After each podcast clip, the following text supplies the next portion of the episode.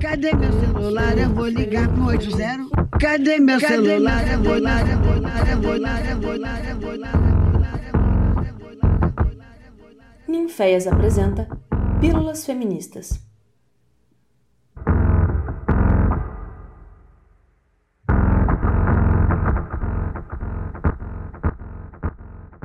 Oi, gente, tudo bem?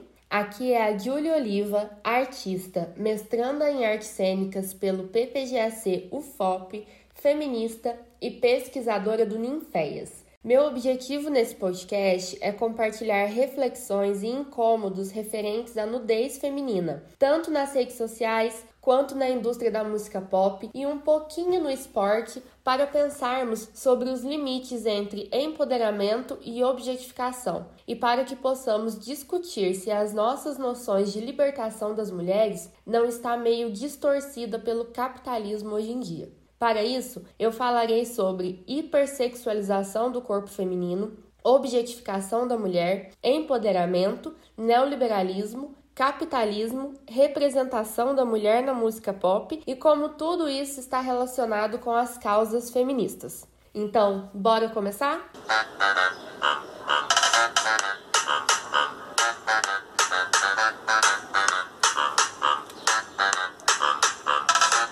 Perdi o controle da situação, não sei navegar nesse mar de ilusão digital. Mais capital, produto mulher, mercado genital, cocaína na mesa, os cães no quintal. Gringo sem camisa, bermuda floral, país tropical, novinha rebola e faz sexo oral. Por aqui é normal, hoje eu vou te mostrar o que não vai passar no Jornal Nacional. Corpos pretos vendidos sem terem acesso ao lucro real. Vral, eu não tô falando dos bordéis de Bangladesh. Pedófilos eleitos e o governo não se mexe. Em Maceió, crianças são vendidas e você gritando: desce, desce, desce, desce. Feminicídio ao vivo no vídeo, corpos mutilados, mulheres violadas no ofício, sangue no lençol. Traz uma nova MM pra mim, que eu tô no free, na espreita esperando Naim. Meninas de Guarus, fita não deixo cair.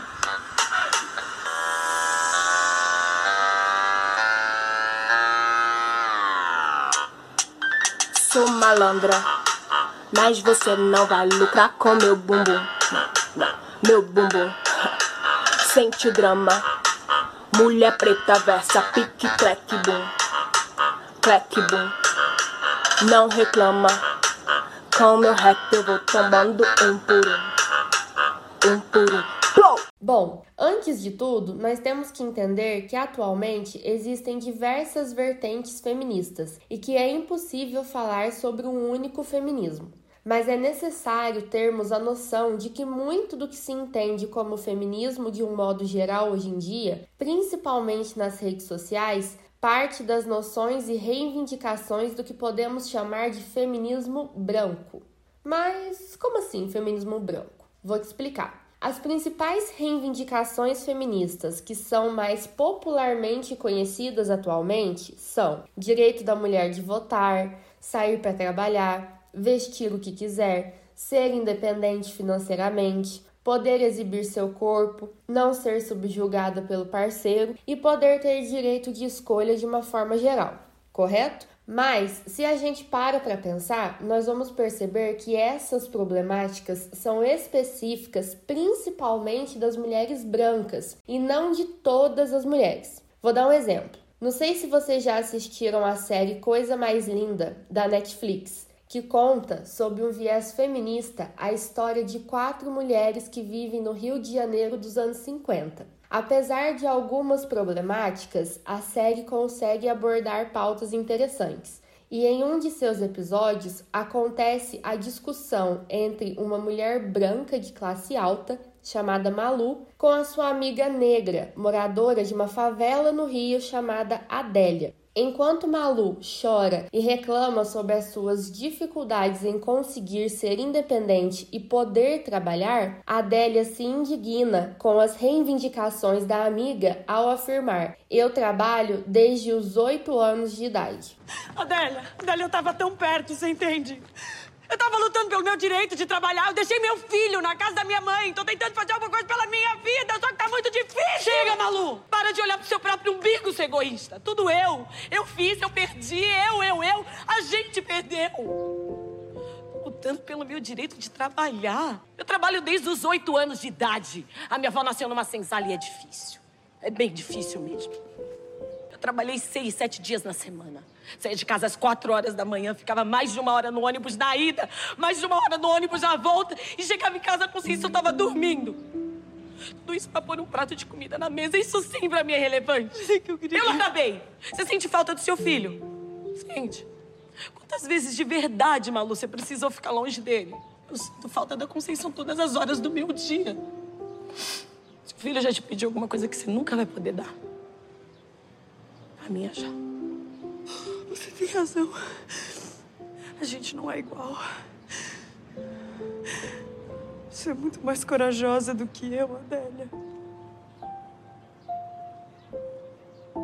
Desculpa, mas eu não aguento mais. Você tem razão, Malu. A gente não é igual. Você sempre teve escolhas. Eu não. Neste momento, é interessante perceber como as duas amigas conseguem enxergar que, mesmo ambas sendo mulheres cisgênero, existe um abismo de raça e classe que as separa e que modifica totalmente as causas de cada uma. Pensando no contexto europeu e norte-americano do século passado, quando mulheres brancas reivindicam sair de casa, sair da subjugação do marido, poder trabalhar e poder exibir o corpo, elas estão esquecendo de algumas outras, em maioria negras, que saem de casa desde crianças para trabalhar e que já têm seus corpos expostos e objetificados. E as noções desse feminismo branco e liberal não param por aí. Porque a partir do momento que empoderamento significa, dentre muitas outras coisas, independência financeira, isso garante uma ascendência social de mulheres brancas através das noções de se deixar as outras para trás, como as negras, as indígenas ou as trans. Será que é feminismo uma mulher branca ser dona de uma empresa enquanto tem uma empregada negra que vive em condições bastante inferiores e que não possui a mesma perspectiva? Qual a lógica dessa mobilidade social que se baseia em se deixar as outras para trás? Tudo isso faz parte dos nossos questionamentos hoje. E vale ressaltar que as reivindicações da Malu também são válidas, nenhuma é menor do que a outra. Mas o problema começa quando, ao pensar sobre mulheres, estamos pensando apenas nas brancas e cisgênero e nos esquecendo que mulher é muito mais coisa. E é nesse sentido que entramos na questão da nudez. Mas, antes de tudo, gente, eu gostaria muito que vocês não pensassem que eu estou trazendo um discurso moralista para que as mulheres parem de exibir seus corpos. E também não estou julgando essas mulheres. Acho sim que devemos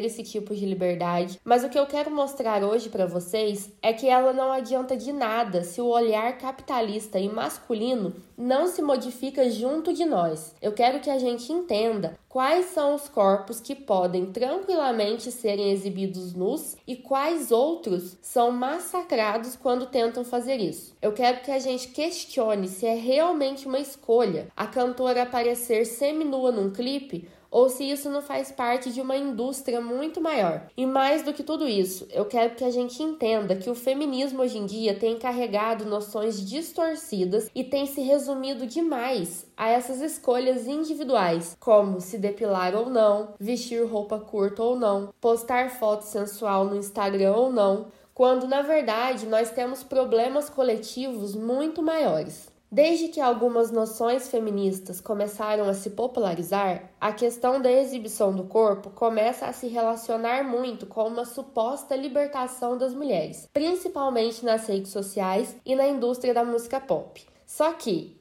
essa é uma conta que não fecha muito bem. E aí a gente vê que algo de errado não está certo e que mais uma vez o capitalismo nos enganou direitinho. Sabe por quê? Pensa comigo. Mulheres agora são livres sexualmente, podem exibir seus corpos como quiserem. Eba! Isso significa muita bunda e peito e tudo que há de bom se mostrando em todos os lugares, sob um véu feminista de liberdade e de escolha pessoal, mas que na verdade é a objetificação da mulher da mesma forma e imposição de padrões de beleza. Porque a mulher pode até postar foto sensual no Instagram ou rebolar de shortinho no clipe, sim. Mas desde que ela seja magra, branca, depilada e cisgênero. Desde que ela agrade os homens. Nós não precisamos ir muito longe para sabermos o que acontece quando mulheres gordas postam fotos de biquíni nas redes sociais, por exemplo. Elas são linchadas por todos, por homens e por outras mulheres. E isso também engloba as que não se depilam, as mais velhas, as trans, entre outras. E ainda que esses homens se beneficiem dessa liberdade para assistir essas bundas de mulher dentro do padrão em todo canto,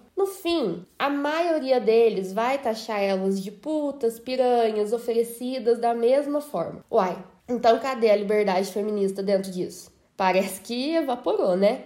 Será mesmo que um homem vai olhar para sua foto pelado no Instagram e vai pensar: nossa, que empoderada, que feminista? Não, né, gente? Ele vai tocar uma punheta, vai tirar print, vai mandar pros amigos, vai te julgar, vai dar em cima de você. Afinal, você tá ali se oferecendo, né? E mais uma vez eu faço a pergunta: qual a lógica de relacionar empoderamento com a exibição do corpo quando esse corpo tá dentro do padrão? Será que isso é liberdade de todas as mulheres ou será que é só de uma pequena parte que, para muito além de feminismo, está agradando o patriarcado?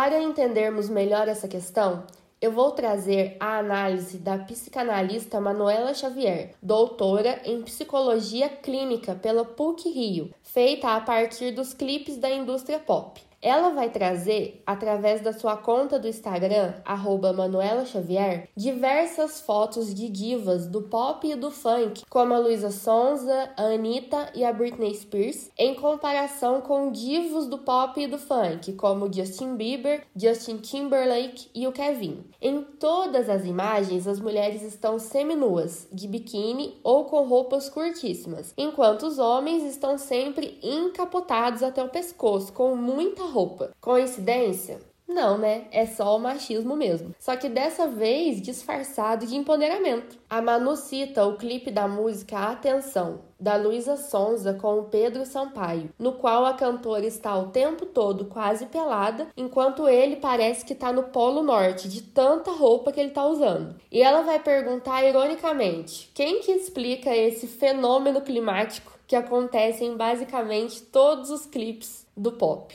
Fenômeno esse que nós também vimos acontecer nas Olimpíadas de Tóquio, agora nesse mês que passou, onde surgiu a reclamação de diversas atletas sobre as roupas que elas são obrigadas a usarem. Enquanto em diferentes modalidades de esportes, os homens competem bastante confortáveis com shorts, calças ou camisetas, as mulheres são obrigadas a usarem biquíni no vôlei de praia e um macacão muito cavado na ginástica artística. Já pensou no tanto que isso é desconfortável? Ou seja, fica parecendo que as mulheres estão conquistando seus espaços, seja na música ou no esporte, mas sob a condição de serem sexualizadas. E é aí que esse tipo de análise se torna muito complexa e triste porque nós mulheres percebemos que vamos sair perdendo de qualquer forma. Se a gente fica do lado das divas pop, automaticamente estamos concordando com a alta objetificação do corpo da mulher, com a imposição de um padrão de beleza irreal e endossando que tudo bem rebolar com um fio dental em volta de um homem coberto de roupa. Mas se a gente fica contra tudo isso, nós reforçamos o castigo moralizante e cristão contra a nudez e a regulação do patriarcado sobre os nossos corpos. Então é o famoso se correr o bicho pega e se ficar o bicho come. E parece que no caso da indústria pop, por exemplo, as mulheres só conseguem estar ali sob a condição de exibirem muito seus corpos.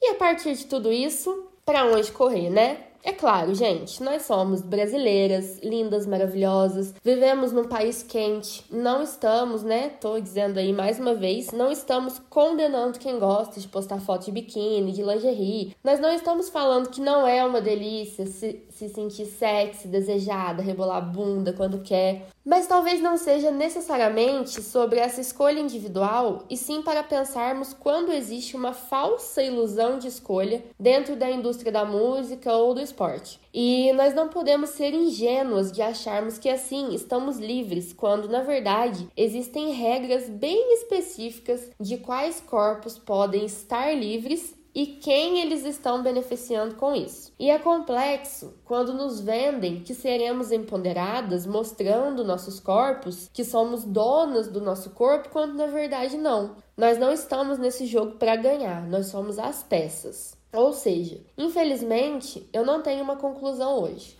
Eu não tenho a resposta. Eu sei o que me incomoda e tem incomodado muitas outras mulheres. Meu objetivo aqui hoje é mais a reflexão, é levantar questões e não tanto trazer as respostas. Até porque eu também não sei. Eu faço esse podcast hoje com muitas dúvidas sobre esse assunto, que tem muitas outras camadas que eu não consegui abordar nesses poucos minutos, mas com a certeza de que já vamos avançar muito se pararmos de chapar o feminismo nessa ideia de empoderamento individual, que é se sentir bem para postar uma foto sensual ou rebolar a bunda na internet. Eu quero que que a gente se questione sobre os motivos de tanta exibição do corpo das cantoras ou das atletas e que tudo isso é cruel mesmo, porque de qualquer forma nós saímos perdendo. É estrutural e muito mais profundo do que imaginamos. Eu vou estudar mais, refletir mais, escutar mais pessoas e quem sabe daqui a um tempo eu não volto num outro podcast com algumas conclusões. Por enquanto, é isso. Eu te fiz pensar em refletir? Então, tá ótimo, a gente muda muita coisa começando assim. E antes de dizer tchau, eu queria recomendar que você escute outros podcasts disponíveis aqui na plataforma que tem tudo a ver com o tema discutido hoje. São eles: padrão de beleza,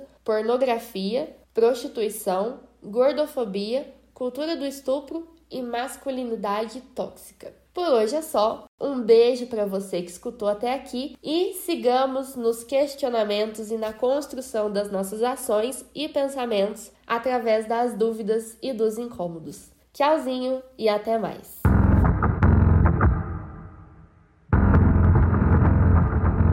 Essa foi mais uma produção do Ninféias, Núcleo de Investigações Feministas, com o apoio da Pró-Reitoria de Extensão da Universidade Federal de Ouro